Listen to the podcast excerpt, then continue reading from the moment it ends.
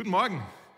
Habe ich euch eigentlich schon mal die Geschichte erzählt von dem Mann, der am Flughafen eine Tüte mit kleinen Mini-Muffins gekauft hat? Falls ihr sie schon kennt, dann tut so, als ob ihr sie noch nicht kennt und lacht einfach im richtigen Augenblick. Falls nicht, erzähle ich euch die Geschichte von dem Mann. Ein Mann war am Flughafen und hatte noch ein bisschen Zeit und geht also und kauft sich eine kleine Tüte mit Mini-Muffins und ähm, eine Tasse Kaffee. Und dann wollte er sich irgendwo hinsetzen, da in dieser äh, dieser Ecke, wo halt alle saßen und es war ziemlich voll und er hat keinen Tisch mehr gefunden. Dann, da saß aber so einer alleine an dem Tisch und dann hat er gesagt, na komm, ich setze mich da einfach mit dazu. War irgendein asiatischer Mensch, der wohl auch keine, die Sprache nicht sprach, aber okay, setz mich dazu, kein Problem. Er zieht also seine Jacke aus, stellt sein Kofferchen hin ähm, und, und alles und packt so ein bisschen aus und setzt sich an den Tisch und trinkt einen Schluck von seinem Kaffee und dann nimmt er seine Tüte mit Mini-Muffins und isst einen und steckt die Tüte wieder hin. Waren mehrere da drin. Isst den und plötzlich sieht er, wie der Mann gegenüber die Tüte mit Mini-Muffins nimmt, einen rausnimmt und nickt und grinst und die Tüte wieder hinstellt und diesen Muffin in den Mund steckt. Der Mann kann es nicht fassen. Was ist denn das? Aber er wollte auch ein bisschen vorsichtig sein. Man muss ja immer aufpassen, kulturell, dass man nichts Falsches sagt. Vielleicht ist das ja so, da wo der herkommt, dass man einfach sofort was auf dem Tisch ist, dass man das miteinander teilt. Keine Ahnung. Und er hat dann aber die Tüte genommen, des nächsten Muffin rausgenommen und stellt sie ganz bei sich an den Tischrand, so mit der, mit der Hand davor, dass das ja nicht nochmal passiert und isst den nächsten Muffin. Ja? Passt also drauf auf. Dann sieht er, wie der Mann gegenüber über den Tisch hinübergreift und die Tüte wieder an sich nimmt, den nächsten Muffin rausnimmt, grinst und die Tüte wieder in die Mitte auf den Tisch stellt und den nächsten Muffin isst. Er hat es schon zweimal jetzt gemacht was ist denn das für ein Freak? Dachte er, vielleicht ist er irgendwie vielleicht nicht ganz da, so geistig oder sowas. Ich kann jetzt hier nichts sagen oder so. Und ähm, dann sieht er als nächstes, der Mann nimmt nochmal die Tüte.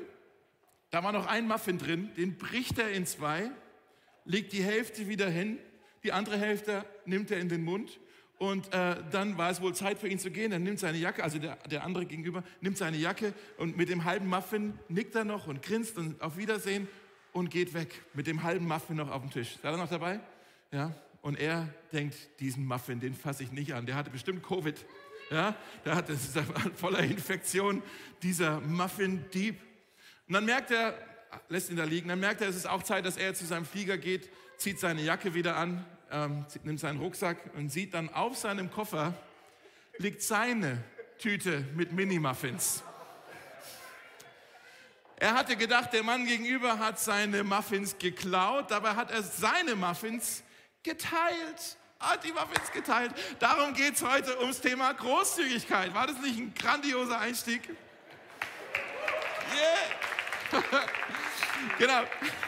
Geht heute ums Thema Großzügigkeit. Wir sind ja in der Reihe ähm, durchs Markus-Evangelium hindurch. Wir nennen die Reihe Jesus vor Augen haben. Und da landen wir heute tatsächlich in einer Bibelstelle zum Thema Großzügigkeit. Es gibt Studien darüber, dass Großzügigkeit Freude auslöst, Glücksgefühle in uns. Da gibt es äh, Dopamin und die ganzen äh, diese Glückshormone in unserem Gehirn, die werden ausgestoßen, wenn man, wenn man großzügig teilt. Ja? Jesus wusste das auch schon und er hat gesagt in Apostelgeschichte 20, schaut mal hier auf dem Bildschirm, ist ein Vers, da hat Jesus schon gesagt, äh, geben ist glückseliger als nehmen. Wir denken ja immer, nehmen ist das, was uns glücklich macht. Ich brauche dies noch, ich brauche das noch, ich muss das noch haben, jenes noch haben. Wenn ich dann alles habe, dann bin ich glücklich. Aber Jesus sagt das, was die Studien eigentlich auch sagen. Nicht, wenn, wenn du mehr hast, bist du glücklich, sondern wenn du lernst zu teilen dann wirst du glücklich. Ja? Das Gegenmittel gegen unsere Gier ist die Großzügigkeit. Das Gegenmittel gegen uns, unsere Gier, gegen unser, unseren Geiz ist die Großzügigkeit. Und eine Sache, die ich an Mosaik ja liebe, ist, dass ihr, dass wir, ich sage mal von euch, dass ihr eine sehr großzügige Gemeinde seid. Das ist wirklich grandios. Ähm, ich glaube, es sind viele Menschen hier, die sind sehr treu, sehr regelmäßig. Ist Großzügigkeit ist einfach Teil von eurem Leben. Und dann andere sind vielleicht da, ihr werdet noch ein bisschen warm mit diesem Thema Großzügigkeit. Aber ich glaube, fast jeder, der hier ist, will gerne, oder? Jeder von uns will gerne großzügig sein. Keiner von uns will ein Geizkragen sein. Wir wollen alle gerne großzügig sein. Und je nachdem, wie es dir so gerade so geht, auch in deinem Leben, bist, fällt es dir vielleicht leichter oder auch nicht. Vielleicht sagst du auch, ja, ich will gerne großzügig sein, aber ich kann es mir gerade noch nicht so leisten. brauche erstmal noch die Gehaltserhöhung oder die Mietminderung oder, oder muss irgendwie mal was erben oder irgendwas ansparen und dann bin ich gerne mal großzügig. Oder vielleicht hast du auch ein gutes Gehalt oder hast vielleicht auch was angespart, aber du schaust auf die Inflation und die Energiekrise und du sagst, ah, momentan ist mir das gerade ein bisschen zu wackelig. Sobald es ein bisschen mehr Sicherheiten gibt, dann will ich gerne wieder großzügig sein. Ja, und ich, ähm, ich kann das total nachvollziehen, weil diese ganzen Gedanken kenne ich auch nur zu gut. Oh, kann ich es mir leisten? Äh, was bist du, wenn ich das jetzt mache und nachher fehlt es irgendwo? Und diese Gedanken kennen wir eigentlich alle nur zu gut. Ähm, ich glaube, wir können von einer Frau in der Bibel lernen. Das schauen wir uns heute eine Geschichte an in Markus Kapitel 12. Wenn ihr eure Bibeln habt, könnt ihr das mal aufschlagen. Ansonsten findet ihr die Texte auch auf, in, eurem, äh, in eurer Kontaktkarte drin. Äh, ich glaube, mit dieser Bibelstelle möchte uns Gott heute einladen, und herausfordern, äh, über die Großzügigkeit nochmal nachzudenken, weil ich glaube, da wartet tatsächlich Freude auf uns. Freude, die wir erleben dürfen, wenn wir es lernen, großzügig zu sein. Wir sind in Kapitel 12.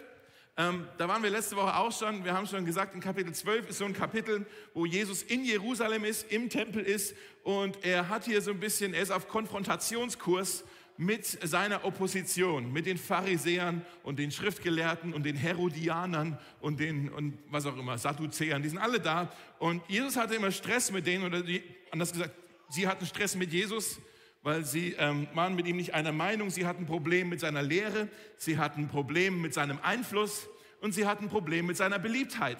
Hat ihnen alles nicht so gepasst. Und jetzt sagt Jesus Folgendes in Vers 38. Jesus sagt, hütet euch vor den Schriftgelehrten.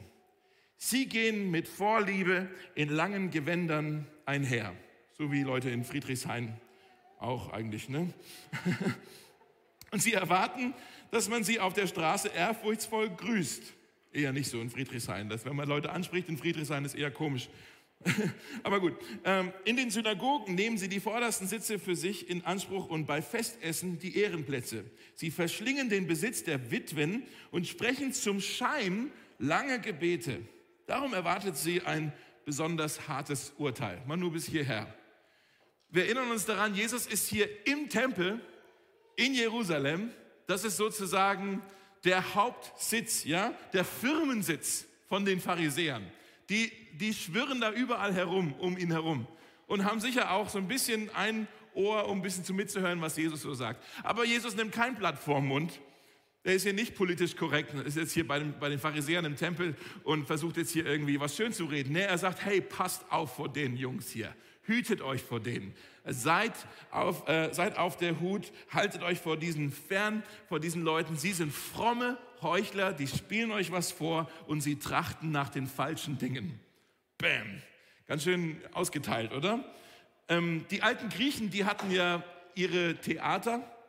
Und da war das so, dass wenn ein Theaterspiel war, die hatten nicht unbedingt gleich 20 Schauspieler, sondern gab vielleicht zwei Schauspieler, die immer wieder in verschiedene Rollen geschlüpft sind. Und damit man weiß, welche Rolle sie jetzt spielen, haben sie so eine Maske vor ihr Gesicht gehalten, sind dann da rumgelaufen und sind wieder oft gegangen, haben die nächste Maske genommen, jetzt bin ich hier diese Person. Ja? Diese Schauspieler, die ständig Masken tragen, gab es ein Wort dafür im Griechischen, heißt Hypokritos. Wer Englisch kann, der kennt das Wort Hypocrite. Ja? Da bekommen wir das deutsche Wort Heuchler her. Ein Heuchler ist jemand, der etwas vorspielt, der Masken trägt. Und Jesus sagt hier, diese Pharisäer sind Heuchler.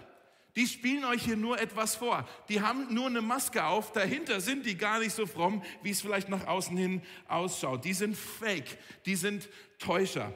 Schauen wir uns diese Verse nochmal an. Vielleicht können wir die nochmal an dem Bildschirm zeigen. Also was, hier, was Jesus hier sagt. Er sagt, sie haben lange Gewände an. Das heißt, es ist hier dieser, dieser VIP-Vibe. Ja, komm, ich bin wichtig. Ich muss auffallen. Ich bin reich. Ja, Sie wollen ehrfurchtsvoll gegrüßt werden. Wenn die da irgendwo rumgelaufen sind, nicht nur im Tempel, irgendwo in der Stadt, man hat die sofort erkannt an ihrem Outfit und die Menschen sind aufgestanden und haben gegrüßt und haben gesagt, hallo Herr Rabbi, hallo Herr Meister und so ehrfurchtsvoll gegrüßt werden. Ja? Sie hatten die vordersten Sitze in der Synagoge. In der Synagoge war es so, dass da ganz vorne äh, Stühle waren, aber die waren praktisch auf die Gemeinde zugerichtet. Das heißt, die wollten ganz vorne sitzen und nicht auf den Altar oder so schauen, sondern sie wollten die Gemeinde anschauen. Ja, so richtig, ich drohne hier über euch. Ja, dann wollten sie äh, die Ehrenplätze haben beim Festessen. Also am besten direkt neben dem Gastgeber. da wo die wichtigen Gesprächsthemen diskutiert werden. Nicht irgendwo am Tischende, sondern nee, ich will hier mitreden. Ja? Dann heißt es hier, sie verschlingen den Besitz der Witwen. Habe ich gelesen, das ist so eine jüdische Redewendung damals gewesen, was heißt, sie hauen andere übers Ohr, gnadenlos. Ohne Mitleid, schamlos, hauen sie andere übers, Ohr. Äh, übers Ohr. Wir müssen ja uns äh, bewusst machen, dass diese Schriftgelehrten, die waren zur Hälfte Theologen und zur anderen Hälfte waren die auch immer Anwälte. Da gab es alle möglichen zivile Angelegenheiten und auch Sachen, die mit Geld zu tun haben. Da hatten die als Gesetzesvertreter ja auch immer ihre Finger mit im Spiel. Okay? Also, und da waren sie wohl sehr äh, korrupt. Und dann sagt Jesus, die beten lange Gebete zum Schein. Sie wollen versuchen, mit ihrer Frömmigkeit zu beeindrucken. So, wenn man das jetzt so ein bisschen anschaut, dann kann man, sitzen wir jetzt hier und rollen schnell mit unseren Augen und denken, boah, die Pharisäer wieder, oder? Diese Heuchler. Und da denken wir schnell, ja, zum Glück bin ich nicht so wie die. Aber ich habe gedacht, lass uns das noch mal ein bisschen umformulieren und vielleicht finden wir uns tatsächlich wieder. Was sagt Jesus hier eigentlich aus über diese gierigen Menschen, die alles für sich behalten wollen? Ja, er sagt hier, sie sind auf Image und auf Fashion bedacht. Sie wollen Aufmerksamkeit. Können wir diese Liste zeigen hier? Genau, sie wollen Aufmerksamkeit haben, weil sie so gucken, okay, ich will hier auch auffallen mit dem, wie ich, wie ich, wie ich mich anziehe. Würden wir ja nie machen. Nö. Nee, ne? Sie, sie waren Macht und Status besessen. Ja? Sie wollten den Respekt haben von den Leuten. Sie wollten Anerkennung. Sie waren stolz wie ein V. Ja? Sie wollten in der Synagoge vorne sitzen. Das heißt, sie begehren Einfluss. Sie, ähm, sie wollten Vorrang haben beim Abendessen neben dem ähm, Gastgeber sitzen. Das heißt, sie wollten so eine Überlegenheit auch haben. Ne? Ich sitze hier, du sitzt da. Ich bin wichtiger als du. Überlegenheit. Sie versuchten sich zu bereichern. Das heißt, sie haben äh, Reichtum begehrt, Geld, Besitz begehrt. Ähm, und sie versuchten mit Frömmigkeit zu beeindrucken. Das heißt, sie wollten Bewunderung haben. Ja, sie wollten beneidet werden. So, kann ich mal so ehrlich sein, wenn man das jetzt ein bisschen umformuliert, plötzlich sieht diese Liste aus wie ich und wie ihr. ja, plötzlich denke ich, hoppla, das bin ja ich, von dem Jesus hier redet. Und Jesus, Jesus sagt, übrigens, Jesus hat nichts gegen diese Dinge. Er sagt nicht, das ist alles Sünde, aber er sagt, hey, diesen Dingen braucht ihr nicht nachjagen. Ihr braucht nicht danach trachten. Ihr, warum ist das so wichtig für euch? Passt eher auf mit den Dingen und passt auf vor Leuten, denen diese Dinge wichtig sind. Das ist das, was Jesus hier sagt. Ja? Jetzt geht's weiter in Vers 41 steht da, Jesus setzte sich in die Nähe des Opferkastens und sah zu, wie die Leute Geld hineinwarfen. Mal nur diesen Vers. Äh, Jesus hat also den ganzen Tag im Tempel gepredigt und jetzt war er müde und jetzt setzte er sich hin im Tempel an einem Ort, wo halt Leute auch mal rumsitzen durften. Das war da in dieser so eine Art Vorhalle, wo halt auch die Kollekte gebracht wurde, ja? Und ich liebe das, dass Jesus jetzt hier so ein People Watcher ist. Ist das nicht schön? People Watcher, kennt ihr das so einfach, wenn man sich hinsetzt und einfach fremde Menschen beobachtet, so im Café oder sowas? Wer von euch ist so wie ich und macht das gerne so einfach als ein herrlicher Zeitvertreib, oder? Einfach mal Leute zu beobachten. Man kann relativ viel, wenn man Menschen gut beobachtet, kann man viel über sie herausfinden oder zumindest spekulieren, so was für welche Gesellschaftsschicht dieser Mensch wohl ist, je nachdem, wie der sich anzieht oder wie er sich bewegt, weiß man das eigentlich. Wenn er in einem fetten Auto kommt, weiß man sofort, ja, dem geht es wahrscheinlich gut oder er hat halt einen Wahnsinnskredit aufgenommen, ja, so. Ähm, und wenn er halt anders daherkommt, so, dann oh, vielleicht geht es ihm nicht so gut finanziell. Ja. Man sieht auch so ein bisschen die, ähm, die Gefühlslage eines Menschen, kann man auch erkennen, je nachdem, ob er halt total gut drauf ist, gut gelaunt oder eher ein bisschen bedrückt, kann man so ein bisschen, ah, der hat einen guten Tag, die hat nicht so einen guten Tag. Ja. Ähm, man kann sogar ein bisschen, wenn man genauer hinschaut, meine ich manchmal so ein bisschen auch die, äh, die Persönlichkeit eines Menschen äh, erkennen, so ob es halt ein, jemand ein Morgenmensch ist oder nicht so ein Morgenmensch, ja, ob er eher ein Einzelgänger ist oder total extrovertiert, so in der Gruppe aufblüht, das kann man auch so ein bisschen erkennen. Also man kann viel über Menschen herausfinden, wenn man sie nur beobachtet. Ähm, noch spannender ist ja, wenn man noch eine Möglichkeit hat, die Menschen zu belauschen, oder? Das ist herrlich. Ich liebe es, Menschen zu belauschen.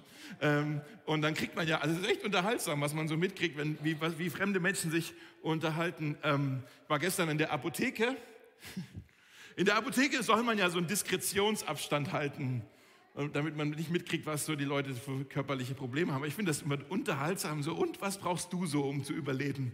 Das war so ein bisschen, aha, guck mal, das, was du hast, ah, Verdauungsprobleme, ich stelle mich mal hier rüber. Ja, so, ja, also ist das echt spannend. Oder in der U-Bahn. Ich liebe es, in der U-Bahn zu sitzen und zuzuhören, was andere so reden, gerade wenn sich zwei Leute streiten. Ist das nicht herrlich, wenn Leute sich streiten in der U-Bahn? Und ich bin einmal extra nicht ausgestiegen, weil ich wissen wollte, wie es ausgeht weil ich wissen wollte, wer gewinnt. Das war so spannend. Ich dachte, nee, ich fahre noch weiter, bis, bis nach Pankow, egal, komm, ich will wissen, was los ist. Also Jesus, er, er beobachtet hier die Leute. Ich finde das total sympathisch, dass er da so ist wie wir. Und dann steht da folgendes in Vers 41. Was hat er hier beobachtet? Viele Reiche gaben große Summen, doch dann kam eine arme Witwe und warf zwei kleine Kupfermünzen hinein. Da rief Jesus seine Jünger zu sich und sagte, ich versichere euch, diese arme Witwe hat mehr in den Opferkasten gelegt als alle anderen. Denn alle anderen haben aus ihrem Überfluss eingelegt, diese aber hat aus ihrem Mangel alles, was sie hatte, eingelegt, ihren ganzen Lebensunterhalt. Krass. Könnt ihr euch das ein bisschen vorstellen, jetzt diese Szene, die Jesus hier beobachtet? Wir müssen wissen, im Tempel, da gab es ähm, 13 Behälter, wo die Kollekte eingeworfen wurde, je nachdem, welches Projekt man unterstützt. Diese Behälter sahen aus wie so Trompeten auf dem Kopf oder so eine Posaune, so eine Tuba vielleicht, ja. Ähm, und so sahen die aus und dann sind halt die Leute gekommen und haben halt da ihre Münzen eingeworfen. Müssen wir uns bewusst machen, die Leute damals hatten keine Geldscheine, die hatten keine Kreditkarten, die hatten kein Scheckbuch, die hatten kein Apple Pay. Da wurde mit Münzen gespendet in diese Trompetenbehälter. Was heißt das? Jede Spende hat Lärm gemacht. Jede Spende war zu hören. Man konnte den Leuten nicht nur zuschauen, wie viel sie denn spenden, man konnte auch belauschen und zuhören, wie viel da gespendet wurde. Und es heißt, da kamen viele reiche Leute und sie gaben große Summen und es war zu hören. Und jetzt stellt euch mal vor, ihr würdet da sitzen, in dieser Ecke, wo halt irgendwie ein paar Bänke waren, wo Jesus auch saß. Und ihr würdet das so ein bisschen beobachten. Und wenn ihr so seid wie wir, ich, ich mache euch das mal ein bisschen vor jetzt. Wenn ihr so seid wie ich, ja, hier ist jetzt die, der Spendenkorb, Mosaik. So. Wenn ihr so seid wie ich, und ich setze mich jetzt mal hier rüber, hoffentlich pfeift nicht. Angenommen, ich sitze jetzt hier mit Steve, meinem Freund, und wir machen jetzt hier so ein bisschen ein Spiel. Dass wir einfach uns hier so hinsetzen und ein bisschen beobachten, was, so, was die Leute so spenden. Und dann raten wir. Wir haben so ein Ratespiel. Guck mal, hier kommt der Erste. Was meinst du, Steve? Meinst du, er spendet viel? Meinst du, es wird laut jetzt oder leise? Was? Ich, ich sag es. Sieht schwer aus. Ja, das war ordentlich, genau. Gut, sehr gut. Ich hätte gedacht, wäre ein bisschen mehr, aber okay. Guck mal, da kommt, da kommt wieder. Sie, sie hat coole Schuhe. Wenn sie sich die Schuhe leisten kann, dann muss ich jetzt auch hier ordentlich. Bin mal gespannt. Was meint ihr denn? Meinst du, es wird laut oder leise? Ich weiß auch nicht. So, jetzt, jetzt, sag mal, bet jetzt mal fertig und dann bam. Oh, guck mal, jetzt das mit in Überfluss hier noch. Krass. Genau. Also es war schon ziemlich laut. Guck mal, da kommt noch einer. Na, der sieht eher arm aus. Der hat wahrscheinlich nicht so viel. Das ist, der, der muss mal sein, sein Bart rasieren. Und oh, hört ihr das? Oh, der hat das ist ja der ist ja großzügig. Das ist ja echt beeindruckend, genau. Guck mal, kommt noch einer. Ach, guck mal, der ist extra aus Nigeria zum Tempel gekommen heute. Hier, ja, genau. Der, der, hat bestimmt eine große Spende dabei. Ja, guck mal hier. Oh.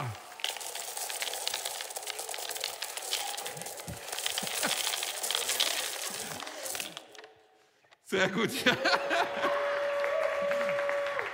Könnt ihr euch, ist relativ leicht, sich das vorzustellen. Wolltest du auch noch? Oh, danke. Krass. genau.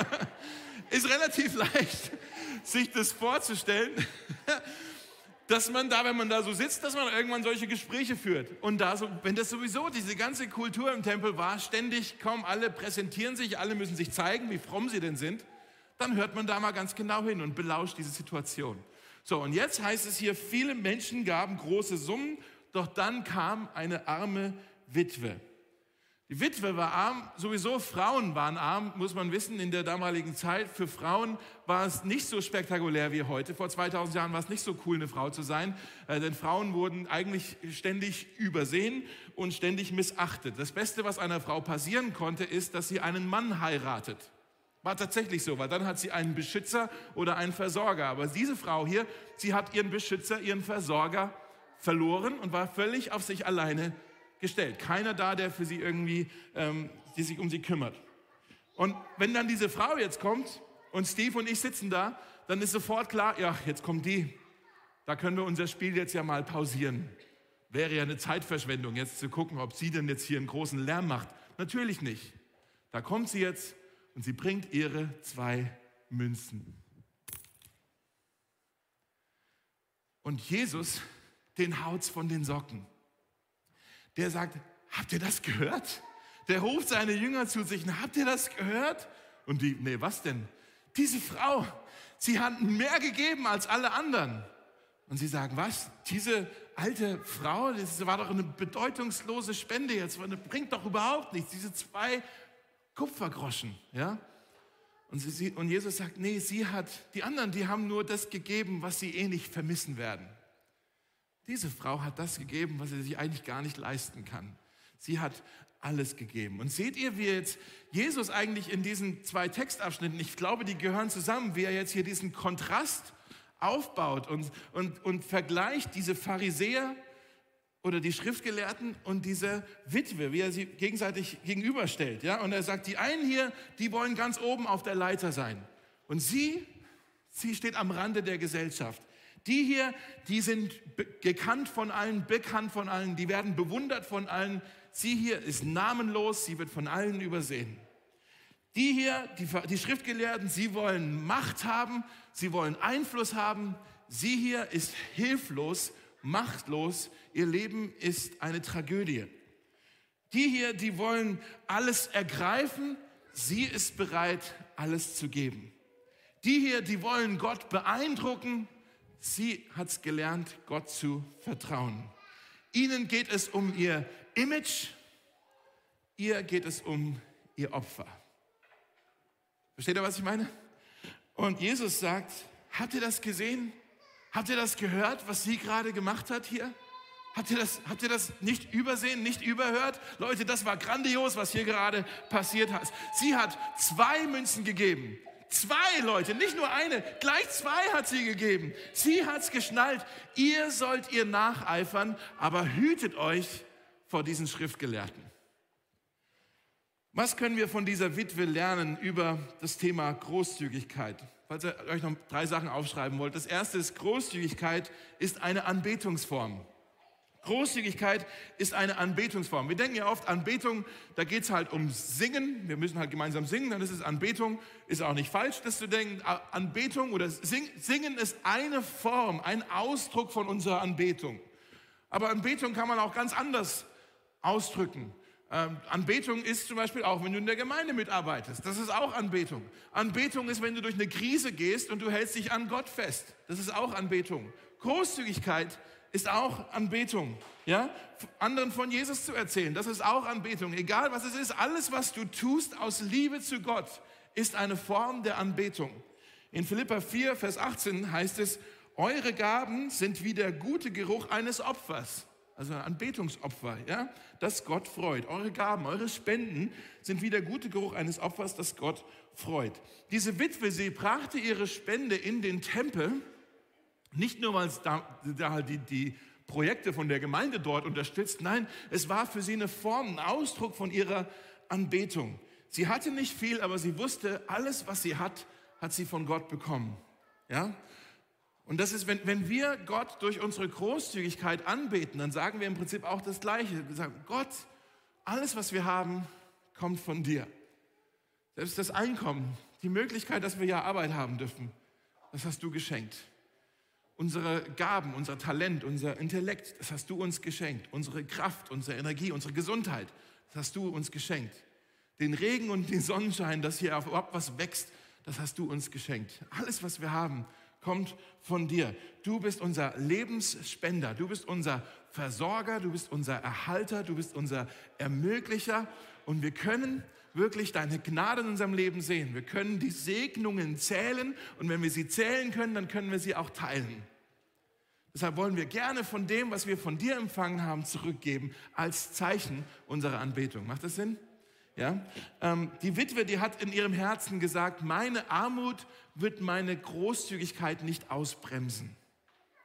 Oder sie hat gesagt, meine, mein Verlust wird mich nicht davon abhalten, Gott anzubeten.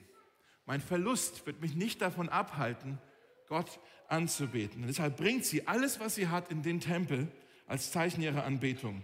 Diese zwei Kupfermünzen sind ja so ähnlich wie unsere Münzen. Ja?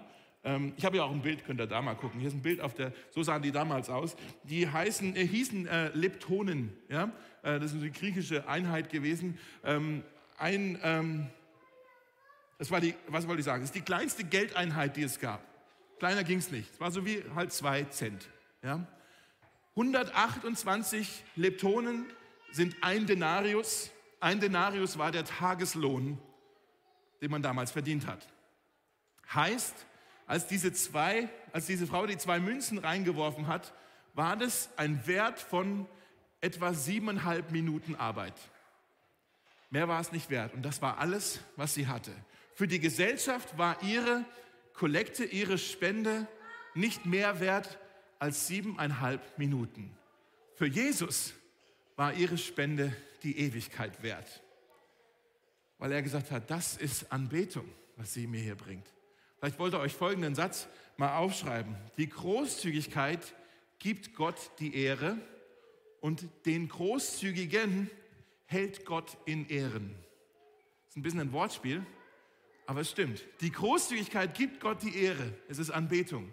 Aber auch die, den Großzügigen, den hält Gott in Ehren. Das, da freut sich Gott drüber. Es ist wie, wie ein Opfer, das ein Wohlgeruch ist. Deshalb zeigt Jesus auch auf sie und nicht auf die Pharisäer und sagt, sie ist das Vorbild. Ihr sollt ihr nacheifern. Sie zeigt euch hier, was es heißt, ein Leben der Anbetung zu leben. Ein Leben der Hingabe. Das Zweite, was wir lernen von ihr ist, Großzügigkeit ist eine Opferbereitschaft. Großzügigkeit ist eine Opferbereitschaft. Das hat sie alles gekostet. Großzügigkeit hat immer auch ihren Preis. Wie gesagt, sie schmeißt ihre zwei Münzen da rein und Jesus ist völlig von den Socken und sagt, habt ihr das gehört? Habt ihr das gesehen? Er sagt, sie gab aus ihrem Mangel und sie hat alles gegeben. Sie gab aus ihrem Mangel und hat alles gegeben. Was heißt es? Nicht die Summe, sondern die Opferbereitschaft ist das, was Jesus beeindruckt hat. Nicht die Summe, sondern die Opferbereitschaft ist das, was Jesus beeindruckt. Sie, hat nicht nur etwas gegeben, sie hat alles gegeben. Wenn Jesus darauf schaut, wie großzügig wir denn sind, dann schaut er nicht darauf, wie viel hier im Eimer landet, sondern er schaut darauf, wie viel in der Tasche bleibt danach. Wie viel in der Tasche bleibt. Ähm, vielleicht wollt ihr euch diesen Satz auch aufschreiben. Bei der Großzügigkeit schaut Jesus nicht auf die Höhe des Betrags, sondern auf den Grad der Belastung. Ja? Er schaut nicht auf die Höhe des Betrags, sondern auf den Grad der Belastung. Wie viel kostet dich denn deine Spende überhaupt? Merkt ihr, was er sagt? Er schaut nicht auf die Summe, er schaut auf die Opferbereitschaft. Es gibt in 2. Korinther 8 nochmal eine andere Stelle, auch über die Großzügigkeit, muss ich kurz den Kontext erklären. Ähm, da schreibt Paulus an die Gemeinde in Korinth, die Gemeinde in Korinth war eine reichere Gemeinde, auch ein bisschen eine geizige Gemeinde. Und er schreibt ihnen, um sie ein bisschen da, da zu kitzeln, äh, er schreibt ihnen als Beispiel von einer anderen Gemeinde in Mazedonien. In Mazedonien war eine Gemeinde, die war wirklich bettelarm. Und die waren aber trotzdem großzügig, obwohl sie so arm waren. War folgendes passiert, da gab es in Jerusalem eine Hungersnot und der Paulus hat gesagt, hey, das sind unsere Geschwister in, in Jerusalem, die, die haben nichts, wir müssen uns um sie kümmern. Und er ist rumgegangen zu den ganzen Gemeinden, die er gegründet hat und hat so ein bisschen eine Spendensammlung gemacht. Und hat aber die Gemeinde in Mazedonien hat er absichtlich übersprungen, übergangen, weil er gemeint hat, ach, die haben ja eh nichts. Das ist für die bestimmt voll peinlich, wenn ich sie frage und die können nichts spenden. Deshalb werde ich die mal überspringen und ich frage eher die reicheren Gemeinden. Und dann schreibt er Folgendes an die Korinther über diese Gemeinde in Mazedonien. Er sagt hier in 2. Korinther 8, Vers 3, sie haben nicht nur gegeben, was sie ohne Not entbehren konnten, sondern weit darüber hinaus. Das ist Opferbereitschaft. Und dies aus freien Stücken. Immer wieder baten sie mich inständig um das große Vorrecht, ist das nicht schön, sich an dieser Sammlung beteiligen zu dürfen. Für sie war es keine Pflicht, sondern es war ein Privileg, ein Vorrecht. Wir wollen da auch mitmachen, auch wenn wir gar nicht so viel spenden können wie die anderen. Wir wollen auch was spenden und da Teil davon sein und unsere Geschwister in Jerusalem zu unterstützen. Was heißt es? Die Buchhalter des Himmels, wenn es sie dann gibt, sie beschäftigen sich gar nicht so sehr damit, wie groß die Spende ist. Ich glaube, Gott ist selten beeindruckt von Größe. Wir schon. Wir sind sehr leicht beeindruckt, wenn was sehr groß ist und spektakulär ist. Gott ist das, glaube ich, gar nicht so wichtig. Ja? Die Buchhalter des Himmels schauen nicht so sehr darauf, äh, wie groß die Spende ist. Sie, sie messen die Großzügigkeit proportional. Großzügigkeit wird proportional gemessen. Und Jesus schaut hier auf diese Witwe und sagt, zwei Kupfermünzen von zwei Kupfermünzen, das ist 100 Prozent, Leute. Ist das nicht der Wahnsinn? Das ist Opferbereitschaft. Oder die Gemeinde in Mazedonien. Sie gab weit mehr über das hinaus, was überhaupt möglich war. Das ist mehr als 100 Prozent. Wie geht das denn überhaupt? Haben die einen Kredit aufgenommen, um was zu spenden oder was? Ja, Wahnsinn. Und Gott sagt, Jesus sagt, das ist Opferbereitschaft. So, jetzt noch schnell das dritte. Großzügigkeit ist ein Vertrauensbeweis. Großzügigkeit ist ein Vertrauensbeweis. Jesus sagt, diese Frau hier, sie hat alles gegeben, ihren ganzen Lebensunterhalt. Das griechische Wort hier für Lebensunterhalt ist einfach das Wort Bios, wo wir das Wort Biologie herkriegen, heißt einfach nur Leben. Ja? Sie hat hier alles gegeben, was sie eigentlich selber zum Leben braucht. Es war nicht so, dass Jesus sagt, ach, guck mal hier, diese Frau, sie hat heute Morgen auf ihren Flat White bei Bonanza verzichtet und hat das, was sie jetzt da gespart hat, heute in die Kollekte geschmissen. Das war nicht so, oh, sie hat auf ihren Morgenluxus verzichtet und jetzt ein bisschen was gespart und das spendet sie halt. Nee, sie hat alles gegeben, was sie eigentlich selber gebraucht hätte, um sich an diesem Tag irgendwie mit irgendetwas zu versorgen, um ihr Leben zu erhalten. Was für ein Vertrauensbeweis. Und sie hat sich gesagt, hier ist alles, was ich habe, meine zwei Münzen. Gott, ich vertraue darauf, dass du mich versorgst. Vielleicht lädt mich eine Freundin ja zum Abendessen ein, dann habe ich was gegessen. Vielleicht muss ich heute auch fasten. Vielleicht darf ich heute deine Nähe in meinem Mangel erleben. Den könnte ich nicht erleben, wenn ich jetzt was für mich behalten würde. Herr, du weißt, was am besten für mich ist. Ich kann dir vertrauen. Deshalb, hier ist alles, was ich habe. Wenn du irgendwann mal die Verkörperung davon sehen möchtest oder das, das sehen möchtest, wie jemand aussieht, der wirklich voll aufs Ganze geht, dann schau auf diese Witwe. Sie geht voll aufs Ganze. In Sprüche 3 heißt es, vertraue von ganzem Herzen auf den Herrn, verlass dich nicht auf deinen Verstand. Und dann ein paar Verse später, ehre den Herrn mit deinem Besitz und schenke ihm das Beste deiner Ernte, dann wird er deine Scheunen mit Überfluss füllen. Krasses Versprechen, er wird dich versorgen. Leute, was ich sagen möchte heute ist, Jesus schaut nicht darauf, wie cool jemand ist, wie lustig jemand ist, wie begabt jemand ist, wie einflussreich jemand ist, wie erfolgreich jemand ist, wie beliebt jemand ist. Da schaut Jesus nicht drauf. Jesus sieht das Herz an. Und er schaut darauf, ob das Herz ihm von ganzem Herzen vertrauen möchte. Jesus schaut darauf, ob wir ihn mit unserem Besitz ehren möchten. Jesus schaut darauf, wer aufs Ganze geht. Und wir sind als Gemeinde, ich weiß, der, wir sind ein großer Saal hier und manchmal ist er auch rappelvoll, keine Ahnung, was sind wir, so 300 Leute mit dem englischen Gottesdienst zusammen, ist auch krass, Mosaik, keine kleine Gemeinde mehr, passiert was. Aber trotzdem, wenn man denkt, wie groß diese Stadt ist, sind wir ja eigentlich eine Mini-Gruppe. Wir sind ja gar nicht viele. Dann denkt man, was können wir denn groß machen? Aber stellt euch mal vor, was Jesus mit 300 Leuten tun könnte, tun möchte, die ihm von ganzem Herzen vertrauen. Stellt euch mal vor, wie Berlin sich verändern würde, wenn es hier 300 Leute in dieser Stadt gibt, die sagen, wir gehen wirklich aufs Ganze. Dieses Gleichnis, das ist ja kein Gleichnis, das ist ja tatsächlich eine Geschichte. Diese, diese, diese Geschichte, dieser Abschnitt äh, ist so ein bisschen so eine von den Geschichten von Jesus. Das gibt uns nicht wirklich eine Antwort, sondern eigentlich stellt uns diese Geschichte vor eine Frage. Und mit der möchte ich jetzt abschließen und dann bete ich noch. Die Frage, die diese Geschichte uns stellt, jeden einzelnen von uns ist, was sind meine zwei Kupfermünzen?